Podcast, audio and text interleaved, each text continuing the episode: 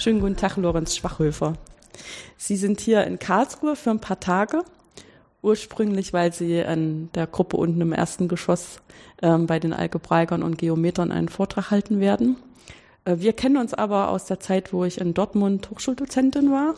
Und deswegen habe ich gedacht, ich äh, ergreife mal die Gelegenheit und lade Sie hier zu einem Podcastgespräch ein, weil ich weiß, ähm, dass Sie Experte für was sind, was ich noch nie so richtig verstanden habe, nämlich ähm, über Krümmung und äh, Minimalflächen äh, unterrichten Sie zum Beispiel Ihre Studierenden in Dortmund und es hat auch was mit Ihrer Forschung zu tun.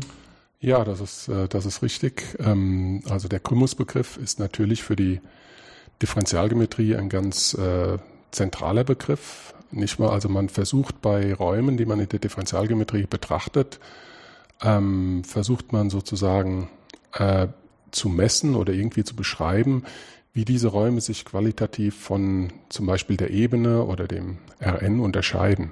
Also das einfachste Beispiel, was man ähm, ist, sind eindimensionale Objekte, also Kurven. Wenn ich zum Beispiel eine Kurve in der Ebene habe, dann ähm, kann ich eben die Frage stellen, welche Krümmung hat die Kurve? Also das heißt, wie stark weicht sie davon ab, eine Gerade zu sein? Ja. Und ja, das mache ich dann eben so, dass ich diese Kurve zunächst mal irgendwie parametrisiere. Also ich stelle mir das vor, das ist ein, ein Teilchen, was da entlang dieser Kurve läuft, meinetwegen mit konstanter Geschwindigkeit, so dass ich das, das nennt man dann Parametrisierung nach Bogenlänge, ähm, und so, so durchlaufe ich diese Kurve mit diesem Parameter und dann schaue ich mir einfach die, ähm, die zweite Ableitung dieser Kurve ein. Also wo, äh, wie ändert sich der Richtungsvektor? Und die Größe dieses Richtungsvektors gibt mir dann einen Begriff, äh, was die Krümmung sein soll. Also man kann sich vorstellen, bei der Gerade, wenn ich einfach immer gerade auslaufe, ändert sich der Richtungsvektor überhaupt nicht. Dann mhm. ist diese Ableitung null und dann bin ich bei der Geraden und je größer die Ableitung ist, desto ähm, stärker ist diese Kurve eben gekrümmt. Also zum Beispiel, wenn man einen Kreis nimmt, dann ist die Krümmung immer gerade der Kehrwert des Radius. Also je kleiner der Kreis ist, also wenn ich einen, Gradi äh, einen Kreis vom Radius r habe, dann ähm, ist die Krümmung eben gerade 1 durch r. Und äh, das heißt, wenn ich einen Radius habe mit äh, einen Kreis habe mit kleinem Radius, dann krümmt der sich eben sehr stark. Und das ist ja auch äh, plausibel von der ähm, ja, von der Anschauung her. Ja. Ja, wenn man einen großen Kreis hat, ist klar, wenn man sich dann nur auf einen kleinen Ausschnitt von dem Kreisumfang anguckt, dann sieht das ja fast aus wie eine Gerade. Ganz genau. Das, das, ist, das ist die Idee, nicht? dass man also mit dieser Krümmung sozusagen die Abweichung misst also man hat das ja dann auch bei Flächen, zum Beispiel wenn wir uns auf der Erdoberfläche bewegen, dann für die meisten Zwecke genügt es ja sogar, sich das einfach als eine Ebene vorzustellen. Also wenn ich jetzt irgendwie versuche, meinetwegen äh, ein Gebäude zu errichten oder sonst was, dann äh, lasse ich die Erdkrümmung natürlich völlig außer Acht. Das äh, tritt natürlich erst auf, wenn ich mich mit äh, sehr viel größeren äh, Flächenstücken ähm, beschäftige. Dann treten da erst die Effekte auf. Und das ähm, hat man eben in vielen äh, Bereichen so. Also wenn die Krümmung äh, entsprechend klein ist, dann ist äh, die Beschreibung, ist, ist die Annäherung dieser äh, Fläche durch eine Ebene äh, hinreichend genau für viele Zwecke. Mhm. Aber die Krümmung ist eben dann der Maßstab dafür. Jetzt bei den ähm, Flächen, also wenn ich zum Beispiel eine Fläche im R3 betrachte, also im euklidischen Raum, äh, dann ist es natürlich etwas schwieriger äh, zu sagen, wie die sich krümmt. Also wieder ist die Standardvorgabe, eine Ebene in der, im R3 soll Krümmung null sein. Egal wie ich die Krümmung messe, das sollte auf jeden Fall rauskommen, dass mhm. da die Krümmung null ist. Sonst äh, ist das kein sinnvoller Begriff. Ähm, aber ich kann äh, natürlich sagen, gut, ob sich die Fläche krümmt, das hängt auch von der Richtung ab, in die ich mich bewege. Also wenn ich mir zum Beispiel mal einen Zylinder vorstelle, ja, Gut, dann kann ich äh, entlang der Achse des Zylinders geben. Ja, das ist eine Gerade. Das heißt, in diese Richtung habe ich Krümmung null. Während wenn ich in die dazu orthogonale Richtung gehe und quasi dann um den Zylinder drumherum gehe, dann habe ich ja eine Kreislinie. Das heißt, da habe ich eine Krümmung. Ja, und äh, das heißt, die Krümmung, die ich bekomme, die hängt eben davon ab, in welche Richtung ich gehe. Und genau das, äh, so wird auch dann die sogenannte Richtungskrümmung einer Fläche definiert. Also ich schaue mir eine Kurve an, die in eine bestimmte vorgegebene Richtung an einem Punkt geht und äh, auf dieser Kurve verläuft. Und dann schaue ich mir äh, ja gut, und dann schaue ich mir davon wieder den zweiten Ableitungsvektor an, also sozusagen die Änderung der Richtung dieser Kurve. Und dann stellt sich raus, dass wenn ich diesen zweiten Ableitungsvektor in den Teil zerlege, der tangential zur Fläche ist und der senkrecht zur Fläche ist, dass dieser senkrechte Anteil immer gleich ist, egal welche Kurve ich nehme. Das kommt, hängt nur davon ab, in welche Anfangsrichtung ich laufe. Und das gibt mir dann sozusagen diese, ähm, diese sogenannte Richtungskrümmung. Also im Beispiel nochmal des Zylinders wäre das eben, wenn ich in die Richtung laufe, die sozusagen äh, gerade ist, ja, dann wäre diese Richtungskrümmung null. Und wenn ich in die Richtung laufe, die senkrecht dazu steht, also sozusagen um den Zylinder rum als Kreisbahn, dann wäre die Richtungskrümmung eben eins durch den Radius und bei den Richtungen, die irgendwie dazwischen laufen, ist es dann halt irgendwas dazwischen. Ja, das ist also so ein typisches Beispiel, wie man eben sieht, dass diese Richtungskrümmung ähm, auch tatsächlich von der Richtung abhängt. Ein anderes Beispiel wäre die Sphäre, also die Oberfläche von, von einer Kugel. Da ist natürlich eine sehr hohe Symmetrie gegeben. Da ist jeder Punkt im Prinzip gleich und jede Richtung ist auch gleich, weil ich die Kugel eben drehen kann, wie ich es brauche. Und äh, wenn ich da eben laufe und ich habe eine Kugel, also eine Sphäre vom, vom Radius r, dann sind diese Kurven, die ich beschreibe, die kann ich ja dann auch immer so wählen, dass es Kreise sind vom Radius 1 durch r. Und dann ist eben in jede Richtung an jedem Punkt in jede Richtung ist dann die Krümmung auch 1 durch r. Also da haben wir sozusagen konstante Richtungskrümmung. Mhm. Nee, ist eigentlich auch äh, schön, dass sich dann das überträgt, was man aus, also was man so als Bauchgefühl richtig empfindet im, in der Ebene, was man da auch noch besser nachvollziehen kann, auf das, was dann in, im R3 eigentlich auch sich übertragen sollte. Also man hat ja schon so dieses Gefühl, wenn man die Kugel anguckt, dass sie eigentlich überall gleich gekrümmt ist. Egal, was Krümmung jetzt wirklich bedeutet, aber die Krümmung, die man so aus, dem, aus der Alltagssprache über rübertragen würde, ähm, sollte dann da überall gleich sein. Und ich meine, bei der Kugel kann man sich auch besonders gut vorstellen, diese tangentiale Ebene mit dem Anschmiegen von Flächen. Dass Richtig. man da sozusagen mit so einem Blatt ähm, senkrecht, also mit einem Blatt irgendwie draufkommt und dass sich das dann an einer Stelle nur mhm. berührt und dass man dann da immer die tangentiale Richtung dazu hat durch durch dieses Blatt dran schmiegen. Ja, das ist richtig. Wenn das ähm, richtig äh, eben bleibt. Das Papierblatt macht das natürlich nicht, aber vielleicht eine Pappe. Ja, aber das ist auch dann, dann ein Begriff mit dem, mit dem Anschmiegen, der, der auch etwas äh, mit der Krümmung zu tun hat. Also zum Beispiel, äh, wenn Sie äh, ein Blatt Papier äh, um die, äh, also um, um die Kugel schmiegen wollen, also um die Sphäre, mhm. dann, also wenn man ein Geschenk einpackt, was eine Weihnachtskugel ist oder sowas, dann ähm, hat man ein Problem, weil es ist sozusagen, wenn ich das äh, umwickle, dann äh, bleibt sozusagen immer Papier übrig. Ne? Also ich muss dann immer irgendwie falten oder das zusammenknäulen und das sieht dann immer nicht so schön aus, aber da braucht man mal gute Lösung, so. damit also es schön braucht, aussieht. Genau, naja, also man braucht auf jeden Fall, äh, man kann man kann das Blatt Papier nicht ohne zu knicken ähm, über die äh, über die äh, äh Kugel drüber äh, oder das einwickeln. Mhm. Während zum Beispiel beim Zylinder geht das perfekt. Also ein Zylinder, den kann ich genau, da kann ich ein Blatt Papier drüber legen und das, ohne das zu knicken, zu falten, mhm. das geht also sozusagen nahtlos über den Zylinder drüber. Ja, obwohl der Zylinder ja, wie wir gerade gesagt haben, eine Krümmung hat, zumindest in der Einrichtung, die eben äh, diese Kreisbahn äh, beschreibt. Und äh, es gibt noch einen dritten Fall, also bei der Kugel, wie gesagt, da habe ich sozusagen zu viel Papier übrig. Bei dem Zylinder habe ich genau passt Richtig, das genau. Ja. Ähm, und dann gibt's noch, wenn man sich jetzt vorstellt, ähm, ich nehme irgendwie so ein, äh, ja, so ein Katenoid, also irgendwie so eine, äh, so eine Kurve, die nach innen verjüngt ist.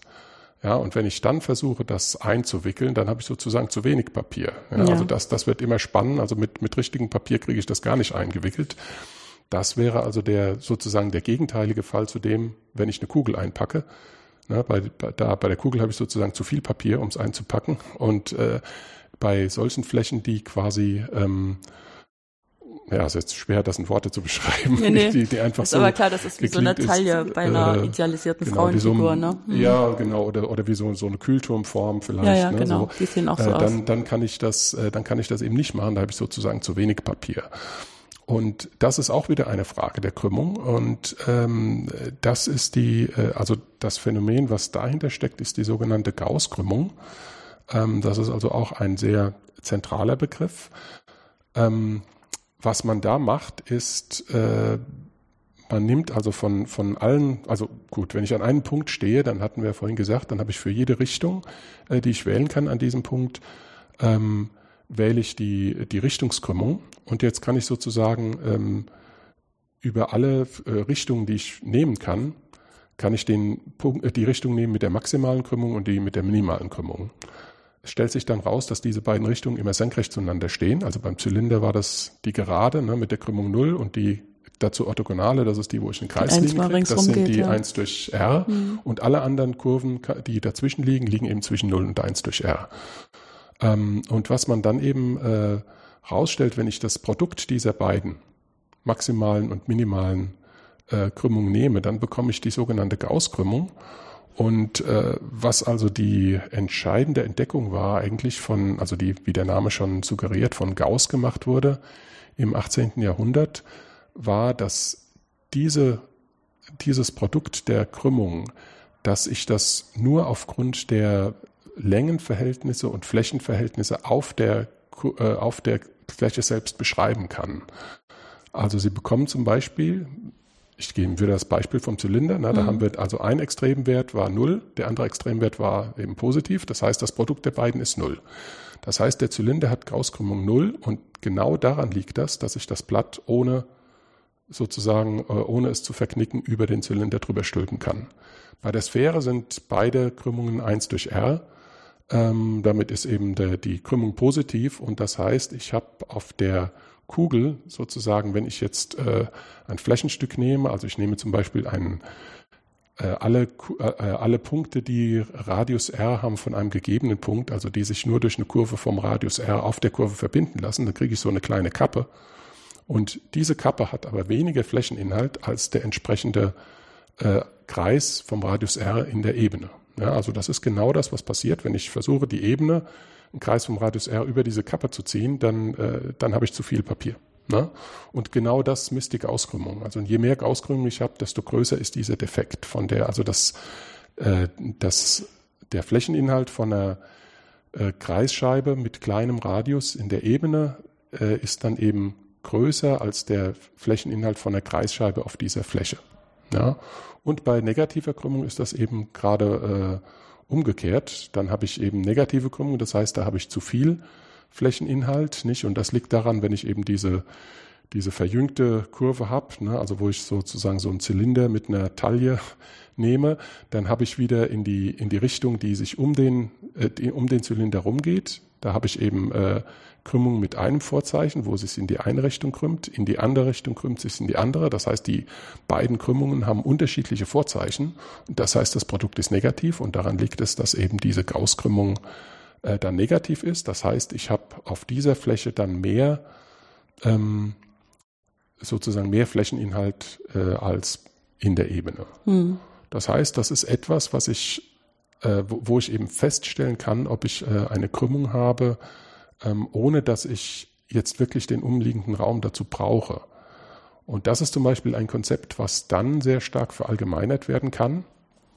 Ähm, in der, also in der sogenannten Riemannschen Geometrie, wo man sich eben dann höherdimensionalere Objekte äh, ansieht, ähm, die die Eigenschaft haben, dass sie auch irgendwie eine Art von Krümmung haben. Und das ist also zum Beispiel als, als Anwendung davon, wenn man der Astrophysik sich das mal äh, davon ausgeht, dass also das Weltraum, der Weltraum beschrieben wird als, ja gut, also eigentlich als eine Raumzeit, also jedem, äh, jedem Ereignis ordne ich also einen Punkt zu, irgendwelche Raumkoordinaten und eine Zeitkoordinate oder sowas, ähm, dann weiß man aus den physikalischen Gegebenheiten, das ist also kein euklidischer Raum. Ja, die, die Längenverhältnisse, was auch immer man da machen will, die sind eben nicht so wie im euklidischen Raum. Da gibt's Krümmungen, das hängt mit der Gravitation zusammen und so weiter. Und jetzt ist die Frage, wie kann ich sowas beschreiben? Dass das eben gekrümmt ist, dass es eben kein euklidischer Raum ist. Wie kann ich Messgrößen äh, dazu einrichten? Und äh, ja, da kann ich mir jetzt vorstellen, gut, ich kann mir jetzt äh, vorstellen, dass dieses Universum irgendwie eingebettet ist in was höherdimensionaleres und dass ich da sehe, wie sich das krümmt. Entschuldigung, das ich stelle mir gerade vor, wie sich mein Gehirn krümmt dabei, dass ich mir das vorstelle.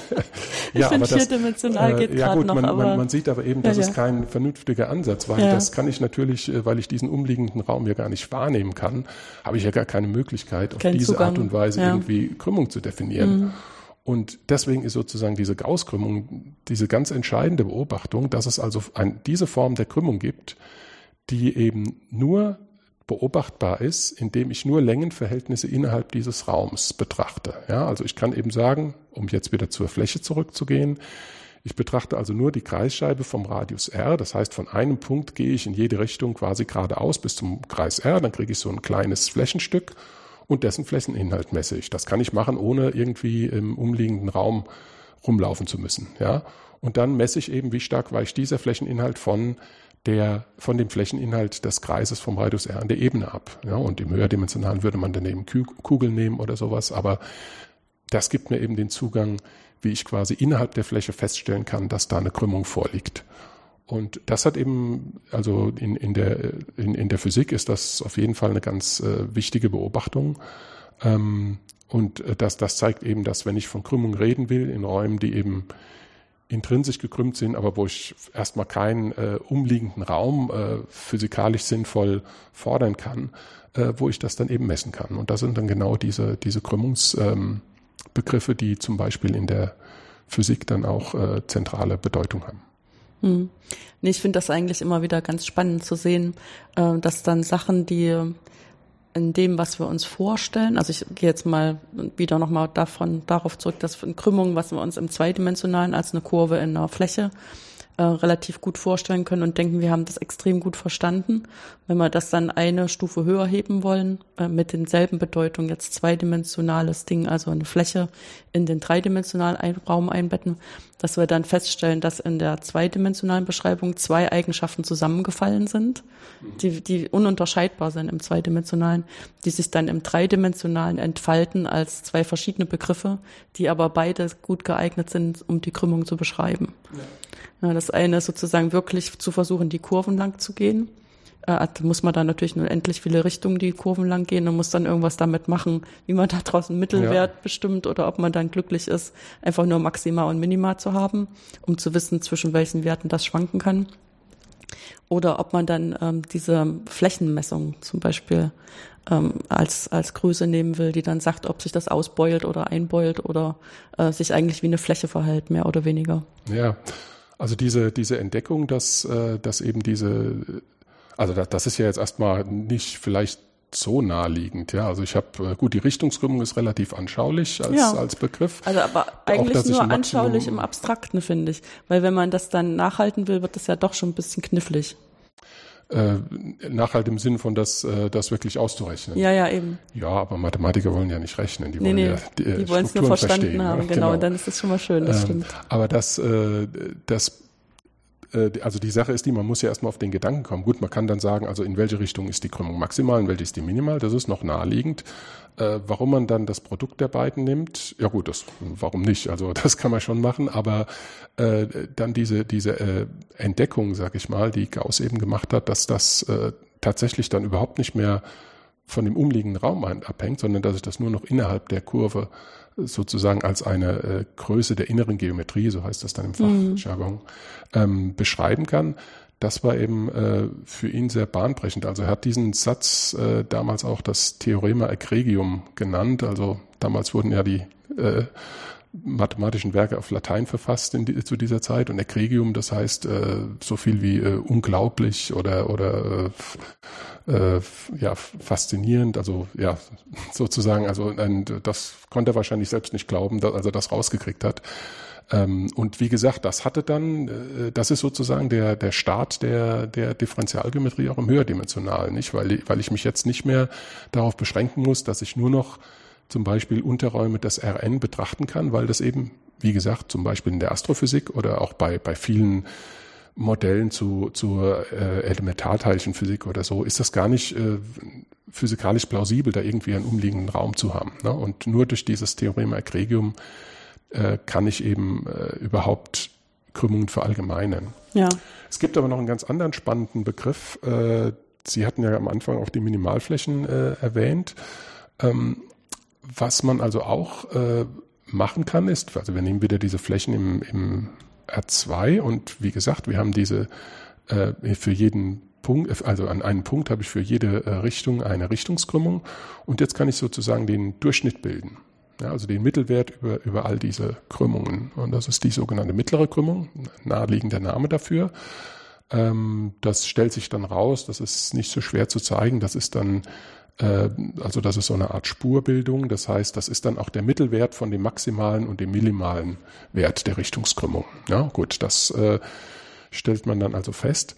Und äh, das hat auch wieder eine, eine ganz ähm, äh, naheliegende ähm, physikalische Interpretation, nämlich diese Größe, die gibt mir an, äh, was die, äh, was die äh, Flächenspannung ist von dieser Fläche. Also wenn ich mir das vorstelle, diese Fläche als eine Membran, die im R3 eingespannt ist, dann äh, erzeugt die also eine gewisse, gewisse Flächenspannung. Also es ist quasi so, es gibt da nach dem Prinzip der minimalen Wirkung, was in der Physik eben äh, äh, zugrunde gelegt wird, haben quasi solche Objekte, wenn man sie lässt, immer das Bestreben, so wenig Energie wie möglich zu äh, einzunehmen oder ihren Zustand anzunehmen, in dem die Energie möglichst gering ist.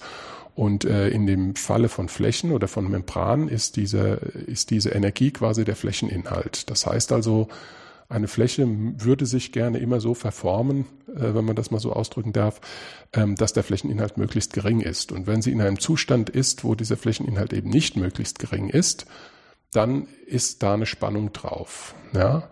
Und ähm, und diese Spannung wird eben gemessen durch die äh, sogenannte Minimal, äh, Entschuldigung, durch die mittlere Krümmung, eben gerade dieser Mittelwert, der ist eben dann physikalisch so interpretierbar. Das heißt, ähm, wenn ich jetzt diese Fläche äh, variiere, also wenn ich die so in ihre normale Richtung verschiebe und dann berechne ich mal den, den Flächeninhalt, also ich kriege so eine Familie von Flächen, sagen wir mal S von T oder sowas. Mhm und jede dieser Flächen hat einen Flächeninhalt, das nenne ich mal a von t, dann nehme ich mal die Ableitung von a an der Stelle 0. Also ich sehe, wie der, wie der Flächeninhalt sich variiert. Und das ist dann gerade ein Integral über die mittlere Krümmung und hängt natürlich dann davon ab, wie stark ich deformiere. Das heißt, wenn ich eine Minimalfläche habe, also wo die mittlere Krümmung identisch verschwindet, dann habe ich da immer einen kritischen Punkt für, dieses, für diesen Flächeninhalt und man kann auch weiter zeigen, dann habe ich tatsächlich immer ein Minimum. Und hm. das ist Weil also kritischer auch, Punkt heißt ja erstmal nur, die Ableitung verschwindet. Genau. Normalerweise könnte das auch ein lokales Maximum sein oder ja, ein Sattelpunkt oder genau. irgend sowas. Äh, stellt sich aber raus, ist es nicht. Also man kann dann tatsächlich zeigen, ähm, dass da auch wirklich immer ein, ein Minimum angenommen wird. Und äh, ja, und das sind dann eben äh, Flächen, die sozusagen spannungsfrei sind. Und das ist eben natürlich auch, also die sind dann eben stabil und das ist auch ein, ja, auch ein wichtiger ähm, äh, das ist dann auch ein, ein, natürlich ein, ein wichtiges Kriterium für Flächen, also was dann auch zum Beispiel in der Architektur oder, oder sonst wo äh, oder, oder bei den Ingenieuren oder so weiter berücksichtigt werden muss. Weil wenn ich irgendwie eine Fläche konstruiere und da ist Spannung drauf, dann spätestens nach zwei Jahren gibt es da die ersten Risse, weil das Material ermüdet, wenn, wenn das da ständig eine Spannung aushalten muss. Äh, man kann das auch ganz schön äh, sehen bei, bei Seifenhäuten. Nicht? Also eine, eine Seifenhaut, die hält natürlich keine Spannung aus, weil dazu ist sie viel zu, viel zu schwach. Ja? Und äh, wenn ich also zum Beispiel ein Stück Draht nehme und das irgendwie verforme und das zusammenbiege, äh, so dass es also eine geschlossene, geschlossene Kurve, sein, Kurve ja. gibt, ja, aber die nicht in der Ebene, also kein Kreis oder so, sondern schon so verbeult, dass es auch ins Dreidimensionale mhm. rausragt. Und ich tauche das in Seifenlauge, dann äh, bekomme ich eben eine äh, dann ist der Film, der sich da bildet, wenn sich einer bildet, ist dann eben eine Minimalfläche, weil die Seifenhaut sich eben so formt, dass die Energie am, am geringsten ist. Ja, also die wird quasi äh, in diesen Zustand übergehen, dass die mittlere Krümmung null wird. Ja, wobei wir haben das zum Beispiel hier auch als, Experiment im Schülerlabor. Ja. Ähm, ich weiß gar nicht, wie viele, vielleicht zehn verschiedene äh, Formen, wo man das machen kann. Und das sind auch mehrere dabei, wo man feststellt, dass das gar nicht immer dieselbe Seifenhaut ist, die sich ausbildet. Mhm. Das stimmt. Es gibt, es gibt äh, unter Umständen mehrere Lösungen. Mhm. Ja. Ähm, genau, man hat zum Beispiel, also es ist auch gar nicht vorgeschrieben, dass äh, sozusagen nur eine Kurve da sein muss. Ich kann zum Beispiel äh, Ah, das gibt's auch, äh, also in Gießen im Mathematikum gibt's da gibt's da auch sowas. Ja, das, das ist immer das große so eine, Vorbild, die haben damit mal angefangen. Ja, ja genau. Und ja. das ist dann immer so eine herrliche Sauerei. Ne? Da mhm. kann man, da hat man also zwei Kreise, äh, zwei Kreise und dann stellen die sich dann mitten in diese Seifenlauge rein und ziehen den Kreis hoch. Ja? Und zunächst mal, wenn man dann die Schüler erwartet, na, was, wenn er den Kreis hochzieht, was bildet sich da? Und dann sagen die, es, es bildet sich ein Zylinder. Ja. Und das stimmt aber eben nicht, weil ähm, der Zylinder eben tatsächlich eine Flächenspannung hat. Ähm, und es bildet sich dann eben so eine verjüngte Kurve. Das heißt also in der Mitte geht das so nach innen.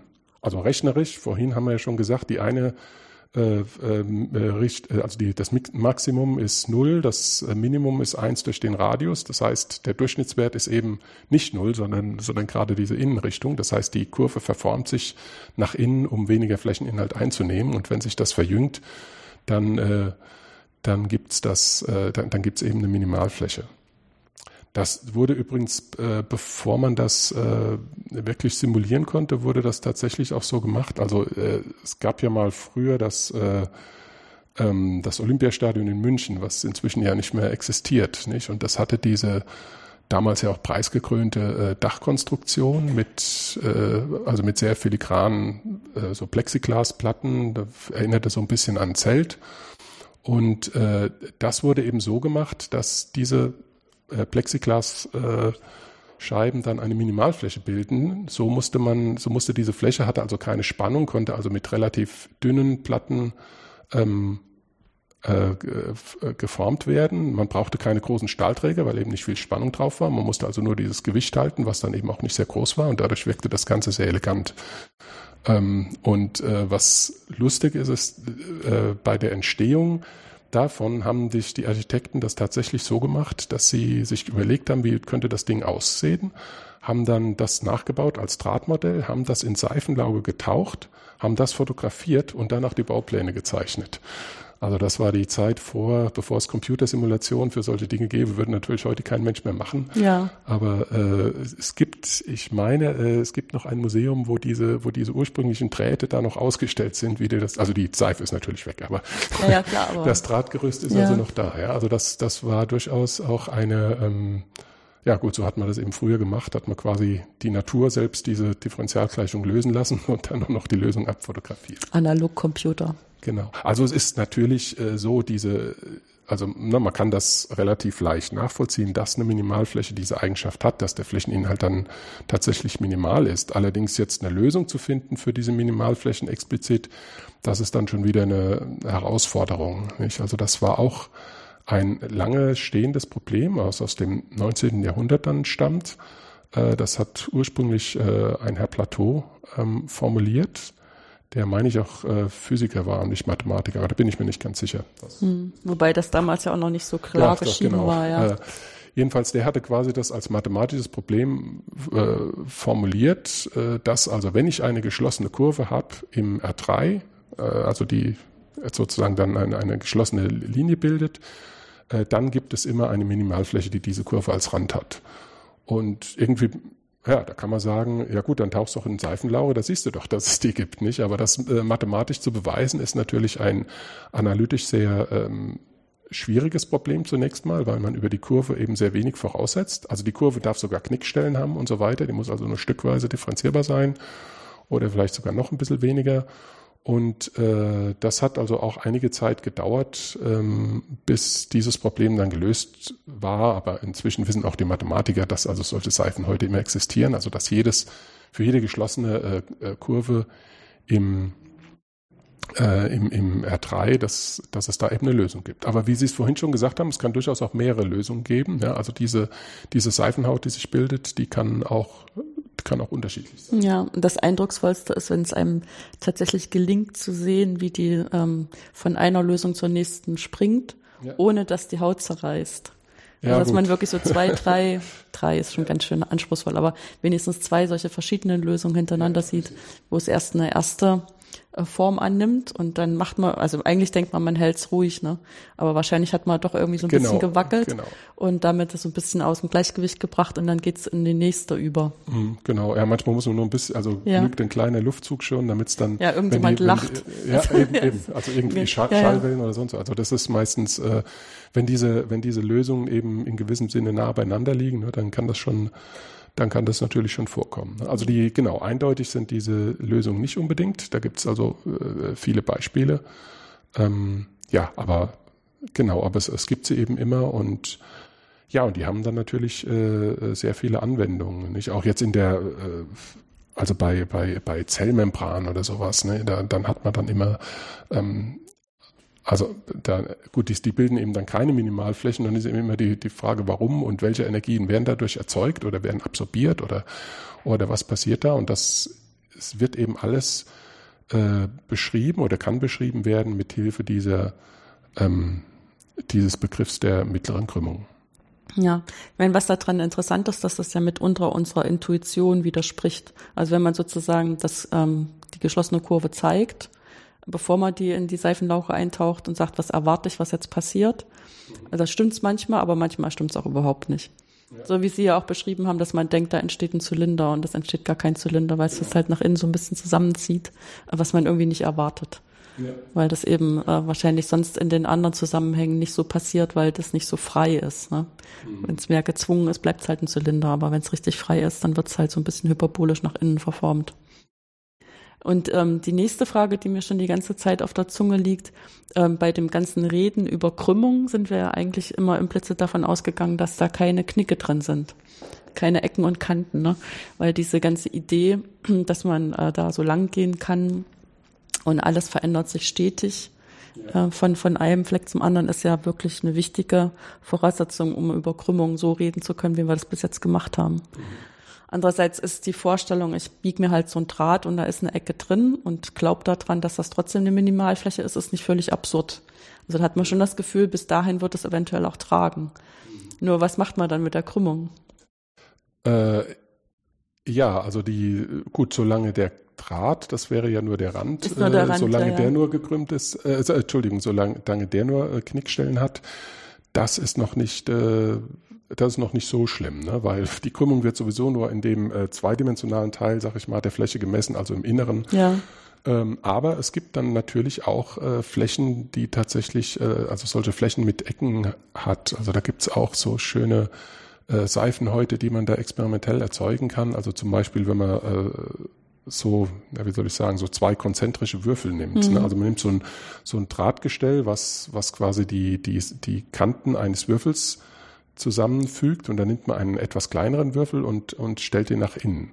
So, und dann sagt man, gut, das sind jetzt sozusagen mehrere geschlossene Kurven und wie bildet sich die Seifenhaut? Und da gibt es dann eben auch mehrere Lösungen. Also die einfachste Lösung ist natürlich die, die Seiten des Würfels füllen sich auf und es werden einfach Ebenen. Das sind natürlich Minimalflächen nicht und das, das kann natürlich passieren.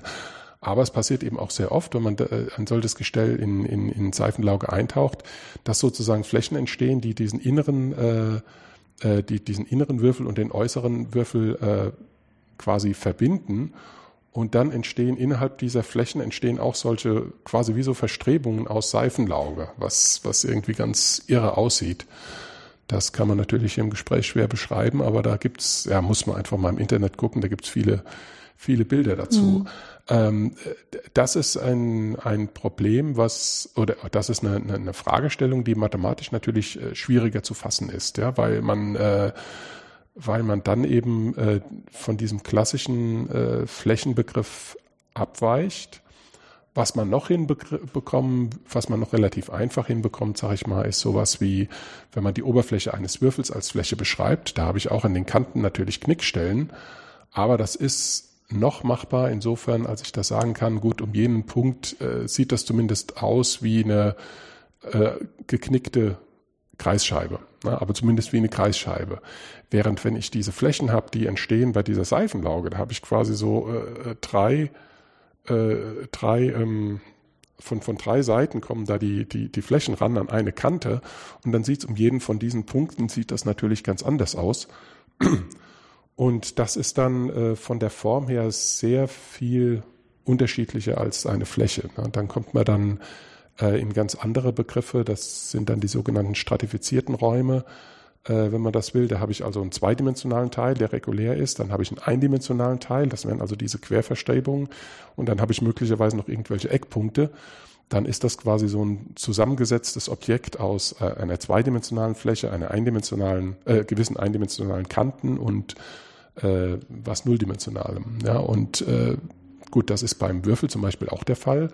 Allerdings ist es da noch so, dass eben lokal ist das eben, sieht es noch zumindest vom, von der Form her aus, also da sagt man dann von der Topologie her, sieht es aus wie eine Kreisscheibe, aber es kann eben auch durchaus solche anderen Flächen sein, also bei dieser bei diesem ähm, bei dieser Seifenhaut, die zwischen den Zylinder, äh, zwischen den Würfeln entsteht, sähe das dann eben an den Stellen so aus wie so wie ein Y, mhm. was so was so äh, ja mit dem Intervall verdickt wird. Ne? Und das ist eine, eine, topologisch eine ganz andere Form. Und deswegen sind solche Objekte dann äh, auch sehr viel schwieriger zu ähm, behandeln. Und äh, dann wird auch dieses Plateauproblem, also zu zeigen, gibt es dann immer Verbindungen, also gibt es auch äh, eben Minimalflächen, die eine solche komische stratifizierte Form haben, das wird dann sehr, sehr viel schwieriger zu formulieren. Und da sind auch noch einzelne Fälle, die, die noch nicht ganz gelöst sind. Ich meine, das ist ja auch gleich so eine Frage, wenn man sich den Würfel anguckt. Ähm, dies über die Kante zu gehen auf die nach benachbarte Fläche. Ähm, das ist, das ist das, was Sie sagen. Das ist im Prinzip in jeder Umgebung ist es doch wie ein geknickter Kreis. Dann könnte man aber denken, wenn ich jetzt die Ecke habe, ist es ja eigentlich schlimmer, weil ich äh, mehr Möglichkeiten habe, wegzugehen. Aber es könnte ja vielleicht nicht so schlimm sein, weil das ja nur eindimensional ist. Also weil das, das sozusagen so nur so eine kleine Wirkung ist, zumindestens als ähm, als Element auf der Oberfläche ist es nur eine ganz, ganz winzig kleine Fläche, dass ich die fast gar nicht messen kann, je nachdem, was ich für ein Maß anlege. Und dann ist die Frage, ob diese kleine Fläche tatsächlich eine große Auswirkung hat oder nicht. Richtig. Und beim, beim Würfel sieht man eben, dass es eine sehr große Auswirkung hm. hat. Denn, äh, also vorhin hatten wir ja gesagt, nicht, also diese, ich komme nochmal zurück auf diesen ursprünglichen Begriff der Krümmung, also ich nehme mir die Richtungskrümmung und schaue die an. Mhm. Wenn ich in dem sozusagen dem zweidimensionalen Teil bin, also im Inneren einer Seite, ja, dann ist die Krümmung überall null. Ja. Das heißt, auf dem Zylinder ist überall die Krümmung, egal wie ich sie messe, ob mittlere Krümmung, Gaußkrümmung, äh, Richtungskrümmung, was auch immer, ist null. Ja, nur eben auf diesen Kanten ist es null. Aber natürlich ist der Würfel weit davon entfernt, eine Ebene zu sein. Ja, das ist ganz klar. Das heißt also, äh, bloß weil die Menge quasi sehr klein ist, jetzt vom, vom, vom, also weil die sozusagen null äh, Flächeninhalt null hat. Ja. Deswegen heißt das natürlich nicht, dass ich, wenn ich solche Knickstellen habe, ähm, das nicht, äh, das dann nicht bekomme. Aber man, man kann auch da einen äh, den, den Begriff zwar nicht der Richtungskrümmung, aber doch sowas wie die Gaußkrümmung ähm, messen. Und zwar wieder über dieses, über diese Idee, dass äh, was beim, was ich vorhin beim Theorema egregium erwähnte, dass also die, äh, die Gaußkrümmung sozusagen äh, die Abweichung von der Flächenkrümmung äh, bestimmt. Ja, und zwar, also ich, also ich kann, ich kann die Distanz von zwei Punkten auf der Fläche einfach messen, indem ich sage, was ist die kürzeste Kurve auf der Fläche, die die beiden verbindet. Mhm. Okay? Und dann kann ich eben auch von Kreisen reden. Ja, das haben wir ja vorhin auch gemacht. Und wenn ich jetzt zum Beispiel auf der Kante des Würfels bin und will jetzt wissen, also für ein kleines, für einen kleinen Radius, wie sehen die Punkte aus, die Abstand weniger als r haben, dann sind das sozusagen zwei Halbkreise einer oben und einer auf der einen Seite, einer auf der anderen Seite. Und dann schaue ich mir den Flächeninhalt von den beiden an. Ähm, und dann ist das, und dann ist das gerade wieder null. Wenn ich das an der Ecke mache, also wo dann drei Kanten zusammenkommen, dann äh, ist das eben nicht der Flächeninhalt, das ist der, der. Da fehlt ein Viertel. Hm. Da, da fehlt ein Viertel, genau, ja. Und dieser Defekt, der ist dann hm. natürlich, der zeigt mir, dass, dass Darkrümmung vorliegt, ja. Und, und so kann ich dann auch für solche Objekte dann, äh, also für solche Polyeder, das wäre dann da der Begriff, äh, kann ich dann auch sowas wie die Krümmung an Kanten, an Ecken und so weiter machen. Also bei Polyedern geht man dann davon aus, die sind zusammengesetzt aus flachen Stücken, das sind also immer Ebenen, so dass ich in diesem äh, äh, differentialgeometrischen Sinne, wie wir es vorhin hatten, also immer Krümmung null habe, aber die sozusagen durch diese durch dieses Aneinanderkleben und durch die Ecken und so weiter entsteht äh, entsteht dann eben doch ein Krümmungsbegriff, der sich aber sozusagen auch äh, mithilfe dieser Idee von, von der Grauskrümmung quasi formalisieren lässt. Ja, und das kann man, äh, ja, das kann man eben. So ein schön geschliffener Diamant mit ganz vielen Facetten hat dann auch eine Gaußkrümmung. Ja, genau, genau. Ja. Obwohl nichts daran wirklich gekurvt ist. Äh, eben, ja, das heißt, äh, genau. Ja, es gibt dann auch, äh, äh, es gibt dann auch ganz interessante äh, globale Aussagen, nicht? Also es gibt zum Beispiel den sogenannten äh, Satz von Gauss-Bonnet, der sagt, wenn ich also angenommen, ich habe eine kompakte Fläche, das heißt also, die hat keinen Rand und ist aber beschränkt. Das heißt, es muss so eine Fläche sein, die in sich selbst geschlossen ist. Also ich darf keinen Rand haben und die Fläche muss trotzdem beschränkt sein. Zum Beispiel die, die Sphäre wäre so ein Beispiel mhm. dafür und äh, oder der Torus, ne, der, die Oberfläche von so einem Donut, äh, von so einem Bagel ähm, oder irgendwie sowas. Ne, dass äh, diese, äh, die, also angenommen, ich habe eine solche Fläche und äh, jetzt habe ich eben an jedem Punkt die Gaußkrümmung und dann kann ich das Integral bilden äh, über diese Gaußkrümmung und dann stellt sich raus, dass es immer ein Ganzzahl, äh, dieser, der Wert dieses Integrals ist immer ein ganzzahliges Vielfaches von 2pi und dieser ganzzahlige Wert, der hängt nur davon ab, welche Fläche ich habe. Also bei der Sphäre zum Beispiel kommt immer raus, das ist 2, das heißt, dieses Integral wird immer 4pi sein. Bei dem Torus ist dieser Wert 0, das heißt, das ist dieser Wert des Integrals ist dann immer 0. Egal wie ich diesen Torus verforme, verbeule und so weiter, solange das ein Torus ist, bleibt das immer gleich. Also das ist auch eine ganz äh, erstaunliche, ganz erstaunliches Phänomen. Und das überträgt sich dann zum Beispiel auch auf diese, ähm, auf diese Polyeder. Ja, dass ich also weiß, dass wenn ich diese ganzen äh, wenn ich diese ganzen Krümmungen integriere, also in diesen Polyeder-Sinne, dann ist das eben auch insgesamt, also dann wäre es natürlich eine Summe dann in dem ja. Fall nur über die Ecken und dann kommt da eben auch immer, immer zwei Pi raus. Wenn, wenn dieses Polyeder so wie die Oberfläche eines Diamanten dann ja. von der Form her äh, wie so eine Kugel eine, eine Sphäre ist. Ne? Ja, ja. Also ich fange sozusagen mit einer Kugel an und fange an, da Facetten ja. von wegzunehmen. Äh, verhält sich das genauso ja, in Bezug auf das Aufaddieren der Gaußschen Krümmung. Ja, und dann hängt dann auch äh, ganz viele kombinatorische äh, Größen hängen dann davon ab. Ne? Zum Beispiel, wenn ich jetzt irgendwie ein Polyeder nehme und ich zähle, wie viele Flächen habe ich denn und wie viele, wie viele Seiten habe ich, wie viele Ecken, dann äh, ist das, äh, ist diese ganze Zahl, also das ist die sogenannte Euler-Charakteristik dieser Fläche. Ähm, das ist dann eine Kombination, also ich nehme die Anzahl der Flächen minus die Anzahl der Seiten plus die Anzahl der Ecken. Und das ist eben, wenn ich ein Polyeder habe, was äh, von, von der Gestalt her eine, eine, Sphäre ist, dann ist dieser Wert eben immer zwei. Das ist dieser Polyedersatz. Also auch das, äh, was, was man eigentlich so aus der Kombinatorik auch kennt, ja, was, was da eine wichtige Rolle spielt, das ist eben auch eine Größe, die relevant ist für die Differentialgeometrie, denn selbst bei Flächen, die völlig glatt sind, kommt das eben, äh, wird das eben reflektiert, diese Größe, als das Integral über die Auskrümmung über die gesamte Fläche. Hm. Also ist auch eine ganz spannende Sache. Das, das finde ich jetzt aber selber auch ein bisschen witzig, ja. weil das sozusagen so ein bisschen von den Extrempunkten äh, dessen kommt, was man so als Mathematik äh, Schatzkasten hat. Also das eine halt diese Ableitungsrichtung und das andere ist so diese Auszielrichtung, das Kombinatorische, ne? Wo man genau. erstmal denkt, die haben echt absolut auch überhaupt wirklich gar nichts miteinander zu tun. Ja, genau. Das Außer, ist, dass man sie äh, manchmal kombinieren muss, um irgendwie klarzukommen, aber die würden dann immer so senkrecht aufeinander stehen, so im Erkenntnisraum. ja, und das stimmt das dann doch schon, nicht. Ne? Ja. Aber das ist eben, äh, das ist ja auch das, was genau Mathematik ausmacht, dass man eben sozusagen versteht, was, was steckt wirklich dahinter. Also dieser Satz von Gauss-Bonnet, also das war der, dass das Integral über die Gauss-Krümmung gerade zwei Pi mal diese Euler-Charakteristik mhm. ist das ist eben äh, ein, ja, ist auch ein sehr erstaunlicher Satz äh, und der verbindet das eben gerade, weil die Euler-Charakteristik, die hängt eben wirklich nur von der Sphäre ab. Also wenn ich die, wenn ich diese in, in Polyeder aufteile, also in, in Dreiecksgebiete mhm. oder, oder wie auch immer, äh, dann, dann spielt es ja keine Rolle, ob die platt sind oder nicht. Ich zähle ja nur, wie viele Ecken und Kanten ich habe. Das hat dann mit der Struktur gar nichts zu tun. Das ist also, was man dann als topologische Größe bezeichnet. Und da bei den topologischen Größen, da kommt es, wie die Fläche aussieht, ob die Krümmung hat oder sonst was, kommt darauf überhaupt nicht an. Und äh, dass das eben trotzdem den gesamten Wert des Integrals festlegt, das, das verbindet eben diese, diese Sätze. Und dazu gibt es auch wieder eine ganze Menge von äh, Verallgemeinerungen dann auf, auf höhere Fälle, wo ich eben quasi sagen kann, wenn ich einen Raum habe mit bestimmten Krümmungseigenschaften, dann kann ich Rückschlüsse ziehen auf bestimmte topologische Invarianten des Raumes, die mir eine Aussage sagen, wie kann der grundsätzlich erstmal ähm, geformt sein. Hm. Ja, weil wenn Sie sagen, Sie gehen auf topologische Eigenschaften zurück, heißt das ja, also Sie haben es ja eigentlich auch selber gesagt, es geht gar nicht mehr darum, wie das konkret geformt ist, sondern nur noch in welcher Art.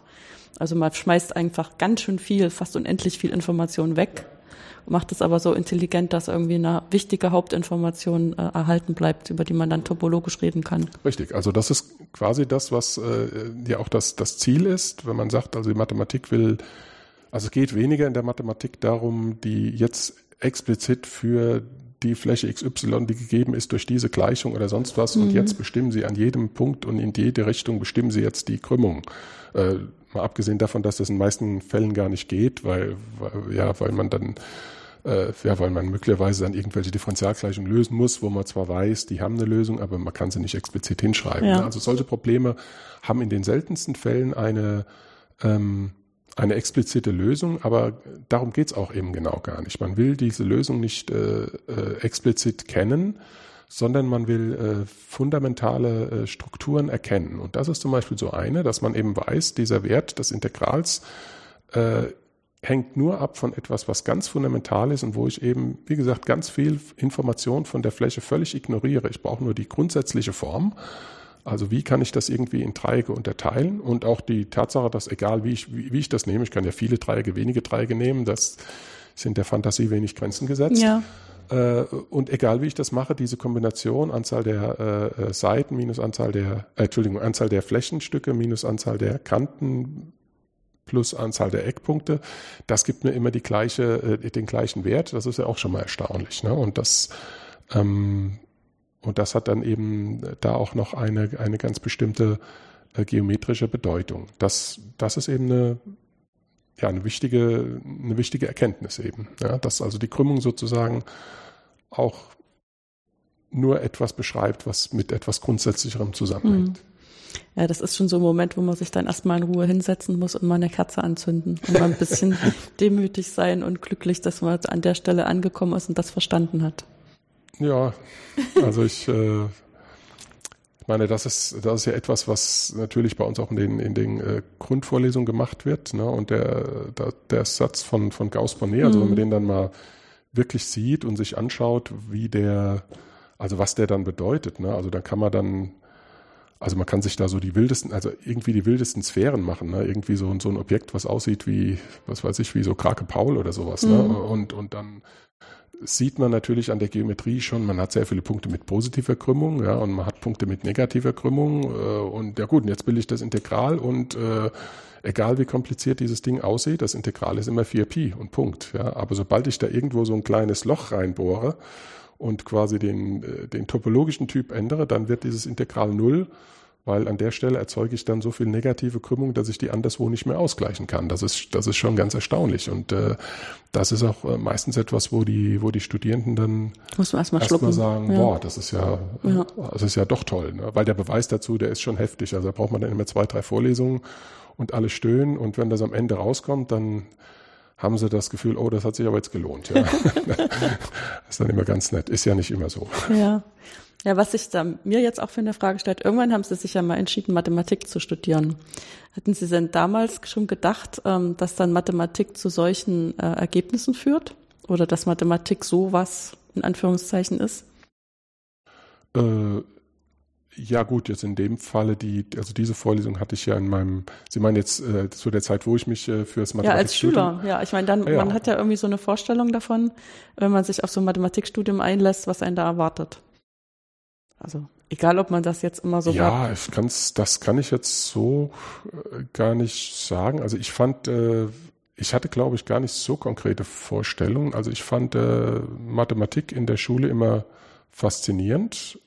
Ähm, mich hat halt immer diese, diese äh, Klarheit sehr angesprochen. Mhm. Ne? Also es war immer in den, also selbst in den Naturwissenschaften hat mich das immer ähm, so gestört. Also in, in, in der Physik äh, war es dann immer so, na, da hat man ein Experiment gemacht und das hat eben nie genau das Ergebnis rausgebracht, weil natürlich in der Schule sind die Instrumente manchmal auch nicht so genau. Ne? Und da kam dann irgendwas raus und da sagte so, und jetzt machen wir nochmal so, bis jetzt irgendwie annäherungsweise das rauskommt, was jetzt in diese Formel passt. Ne? Und dann, das fand ich immer sehr unbefriedigend.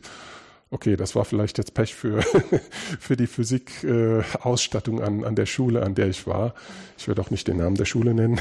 Äh, aber das, äh, gut, sowas passiert eben. Ne? Und, und in der Mathematik hat mich eben fasziniert, dass man sozusagen auf diese äh, Gegebenheiten gar nicht äh, angewiesen ist, sondern man kann quasi diese, diese Struktur, man hat diese gedankliche Klarheit, man hat diesen, diese, diese klare Struktur eben, ohne dass man jetzt angewiesen ist darauf, dass irgendwelche äh, äh, Schaltkreise oder, oder Voltmesser oder was man da in der Physik braucht, äh, dass das eben äh, funktioniert, sondern man kann diese äh, Dinge nachvollziehen, äh, ohne all das. Und diese gedankliche Klarheit hat mich damals begeistert und dann habe ich eben gesagt, ja, also das würde ich gerne näher lernen. Also wohin das führt, das war mir natürlich zu dem Zeitpunkt erstmal nicht klar. Ähm, das wurde dann aber äh, schnell klar im, im Studium. Ja gut, am Anfang vom Studium ist es auch erstmal sehr anstrengend, weil, weil man sich eben in eine, in eine sehr äh, abstrakte Gedankenwelt äh, reinfinden muss. Und das ist natürlich gewöhnungsbedürftig und man hat auf einmal das Gefühl, dass man Dinge nicht versteht, von denen man vorher dachte, man hätte sie verstanden, weil sie jetzt eben von einer ganz anderen Warte aus äh, betrachtet werden. Äh, aber das war natürlich eine Herausforderung, aber das, ja gut, dass das eine Herausforderung werden würde, das war mir, glaube ich, schon, mhm. schon klar. Ich meine, es ist ja, man ähm, gibt ja immer so diese Erhaltung des Übels oder so, oder der ja. Schwierigkeit, sage ich immer meinen Studenten, wenn man sozusagen sagt, ähm, ähm, ich bin nicht darauf angewiesen, dass die Messgeräte ordentlich agieren oder dass auch, ähm, dass beim Messen keine Fehler gemacht werden oder so. Dann ist man ja immer darauf zurückgeworfen, dass das Einzige, was einen daran hindert, was zu verstehen, ist ja dann doch der eigene Kopf. Und das ist auch hart, oder? Ja, das sich ist hart. Stellen, dass man eben ab und zu sich dann sagen muss, vielleicht bin ich einfach zu dumm dazu oder ja, ja gut, irgendwie äh, stehe ich mir jetzt selbst im Weg und ich kriege nicht den richtigen Zugang dazu, äh, um jetzt rauszufinden, was ich denke, was eigentlich stimmen müsste. Ja, das, äh, also sagen wir mal, der, der, ja, das Frustrationspotenzial ist sicherlich hoch, aber mhm. vielleicht ist es das auch in anderen Fächern, das ja. weiß ich nicht. Ich kann es gar nicht beurteilen, weil ich halt habe nie was anderes studiert, aber ähm, ich sag mal so, es ist natürlich äh, das, das Schwierige in den Anfangsvorlesungen, was die Anfängervorlesung auch in gewisser Weise untypisch macht, ist, dass man äh, die Mathematik, die sich über einige Jahrhunderte hinweg entwickelt hat, präsentiert bekommt, und zwar in der Form, wie es funktioniert. Also man bekommt die Begriffe so definiert, wie die Definition sein muss, damit man eine gute Theorie darauf aufbauen kann. Ja, und das ist natürlich eine Einsicht, die man bekommt im Nachhinein. Ja, und das ist ja nicht der Begriff, äh, das ist ja nicht die Historie, wie diese Begriffe entstanden sind. Also nicht, wenn, wenn ich zum Beispiel, äh, wenn man, wenn man sich diese, diese Sachen ansieht, wie zum Beispiel jetzt im, im 18. Jahrhundert diese, ähm, die, die, die ganze Geometrie, die Entstehung der Geometrie äh, war, was, was ist die richtige Definition für eine Fläche? Was ist die richtige Definition für eine Krümmung und so weiter? Ne? Das sind Dinge, ja gut, da kann ich natürlich in der Vorlesung sagen, Definition, eine zack. Krümmung ist zack, zack, zack und mhm. da schreibe ich es hin. Äh, aber wie sich diese Begriffe entwickelt hat, wie sich dieser Begriff entwickelt hat und wie viele äh, sozusagen falsche Entwi oder äh, erstmal Begriffe, die, äh, die ähm, auch erstmal plausibel sind auf den ersten Dann Blick, wo man aber erst nach sind, einiger ja. Zeit merkt, nee, das ist zu einschränkend mhm. oder damit, äh, das hat nicht die richtigen Eigenschaften, die man eigentlich haben möchte. Mit dem anderen Begriff, äh, wenn man das etwas anders definiert, geht's besser. Ja, das, das weiß man dann hinterher. Und natürlich fängt man nicht äh, am, am Anfang an und macht die erstmal falschen Begriffe, um dann zu zeigen, dass die nicht geht. Also das, das wäre ja auch Unsinn. Aber dann, dann ist es natürlich so, dann kriegt man sozusagen das geballte Wissen von, äh, von dem Hirnschmalz von Leuten von 200 Jahren kriegt man in, in einem Jahr äh, äh, hingesetzt und denkt dann so, um Gottes Willen, äh, das, äh, das kann ja so nicht gehen. Und erst später, wenn man dann sozusagen äh, selbst in die mathematische Forschung einsteigt, dann ist man eben genau an solchen Stellen, wo es jetzt, äh, wo jetzt also neuere Objekte untersucht werden. Es treten gewisse Phänomene auf, äh, wo vielleicht gar nicht klar ist, was ist denn jetzt der sinnvolle Begriff, das zu definieren. Ja, und da gibt es vielleicht einige, die sagen, nö, wir definieren das so, andere sagen, die definieren das so. Und momentan kann man gar nicht sagen, was sinnvoll ist. Das wird dann sich irgendwann dann in der Zukunft, wenn die entsprechenden Sätze bewiesen sind, wird sich zeigen, welcher Begriff ist sozusagen passender für die Theorie und falls dann irgendwann mal in, in 50 Jahren oder so die Studierenden das im Studium machen sollten, kriegen sie natürlich nur die richtige Version präsentiert, also die richtige in Anführungsstrichen, die mhm. sich äh, eben die sich durchgesetzt hat. hat mhm. Ähm, also das hat man ja an vielen Dingen. Also zum Beispiel diese also ich fand in, in meinem Studium das, das Schlimmste war für mich die, die Lebeck-Maß-Theorie. Ja, das ist eben. Entschuldigung, aber ich hatte eben schon überlegt, ob ich das als Beispiel bringen soll, wo ich das am finde, schlimmsten das, das, finde. Das ist ein wunderbares Beispiel, weil, ja, ja. weil das ist auch immer eine Stra Streitfrage für die Dozenten. Hm. Ja, weil es ist also dieser Lebeck-Maß-Begriff, äh, es ist ein, eine tolle Maßtheorie, weil man damit ganz viele Sätze unglaublich super beschreiben kann. Man, das ist eigentlich der Begriff, wo alles zusammenkommt an äh, Begriffen von Vervollständigung, von der ganzen Funktion, äh, Funktionalanalysis und so weiter, der, äh, topologische Vektorräume und was nicht alles passt da wunderbar zusammen, wenn man diesen Begriff nimmt. Ähm, aber wenn man erstmal anfängt äh, und, und sagt, ja, wir wollen jetzt irgendwie äh, Flächeninhalt definieren oder, oder Volumen im, im, im dreidimensionalen und dann gibt's Zugänge, die natürlich viel anschaulicher sind, also zum Beispiel Jordanmaß und so weiter, nicht? Und dann, ja, und, und dann kann man mit dem Jordanmaß kann man viel machen. Und irgendwann ist man an der Grenze angekommen, wo man sagt, ja, okay, und, und die Sätze, das stimmt jetzt nicht mehr. Da gibt es dann immer Gegenbeispiele, wo gewisse Phänomene halt nicht mehr auftreten. Und mit der Lebeck-Theorie geht das alles wunderbar durch. Ja, das weiß man aber erst äh, äh sozusagen historisch gesehen 50 Jahre später ja, dass das der richtige Begriff ist. Und diesen Begriff dann einzuführen, der ist erstmal unheimlich technisch. Man braucht, man braucht sehr viel Vorlauf. Ja, man Am Anfang sind lässt die einfachsten sozusagen Dinge. die ganze Intuition fahren. Genau. Ja. Und ich weiß nicht, ob ich das so dramatisch noch an, irgendeiner anderen Stelle erlebt habe, dass man wirklich völlig un, ohne Intuition in so ein Axiomsystem reingeht. Genau, das, das ist äh, ja, das ist eben immer auch ein, ein, ein Streitpunkt, wie führt mhm. man das ein? Also bei uns äh, wird, wird das, die, die Maßtheorie in der Analysis 3 gemacht. Ne? Und da ist immer die Frage, wie macht man das? Macht man das mit diesem anschaulichen Begriff des Jordan-Maßes zum Beispiel, wo man, äh, wo, wo man zumindest noch sieht, okay, das, das wird so und so gemacht um dann am Ende zu sagen, ja, das war jetzt so alles schön und gut, aber eigentlich braucht man eine ganz andere Theorie und fängt dann nochmal mit Lebeck an. Mhm. Äh, das ist irgendwie auch unbefriedigend. Allerdings, wenn man die Leute ins kalte Wasser schmeißt und, und macht direkt Lebeck-Theorie, äh, dann fragen die erstmal, was, wir wollten doch eigentlich nur einen Flächeninhalt ausrechnen, was macht der da? Äh, das ist eben auch so ein, so ein Beispiel, wo es, ja, wo quasi diese, äh, diese Effizienz und die, äh, äh, und die quasi die Studierenden mitnehmen auf dem Weg oder auch ein bisschen ehrlich sein. Also das ist eine Entwicklung. Äh, so funktioniert mathematisches Arbeiten nicht, dass irgendeiner da eine komische Definition vom Himmel schmeißt und die ist dann eben so. Äh, das ist ja, also in, in der Forschung passiert das ja nicht. Ne? Da, da werden solche Dinge über einen langen Prozess äh, etabliert und das war ja bei vielen Begriffen so. Hm. Und da wird auch viel gestritten. Ich glaube, das kriegen auch manche Studierenden, also gerade in Mathematik nicht so mit, äh, dass das eben manchmal auch nicht klar war im ersten Moment. Und dann äh, persönliche Fäden überlagern, weil man es eben noch nicht endgültig entscheiden kann in dem Moment. Ne?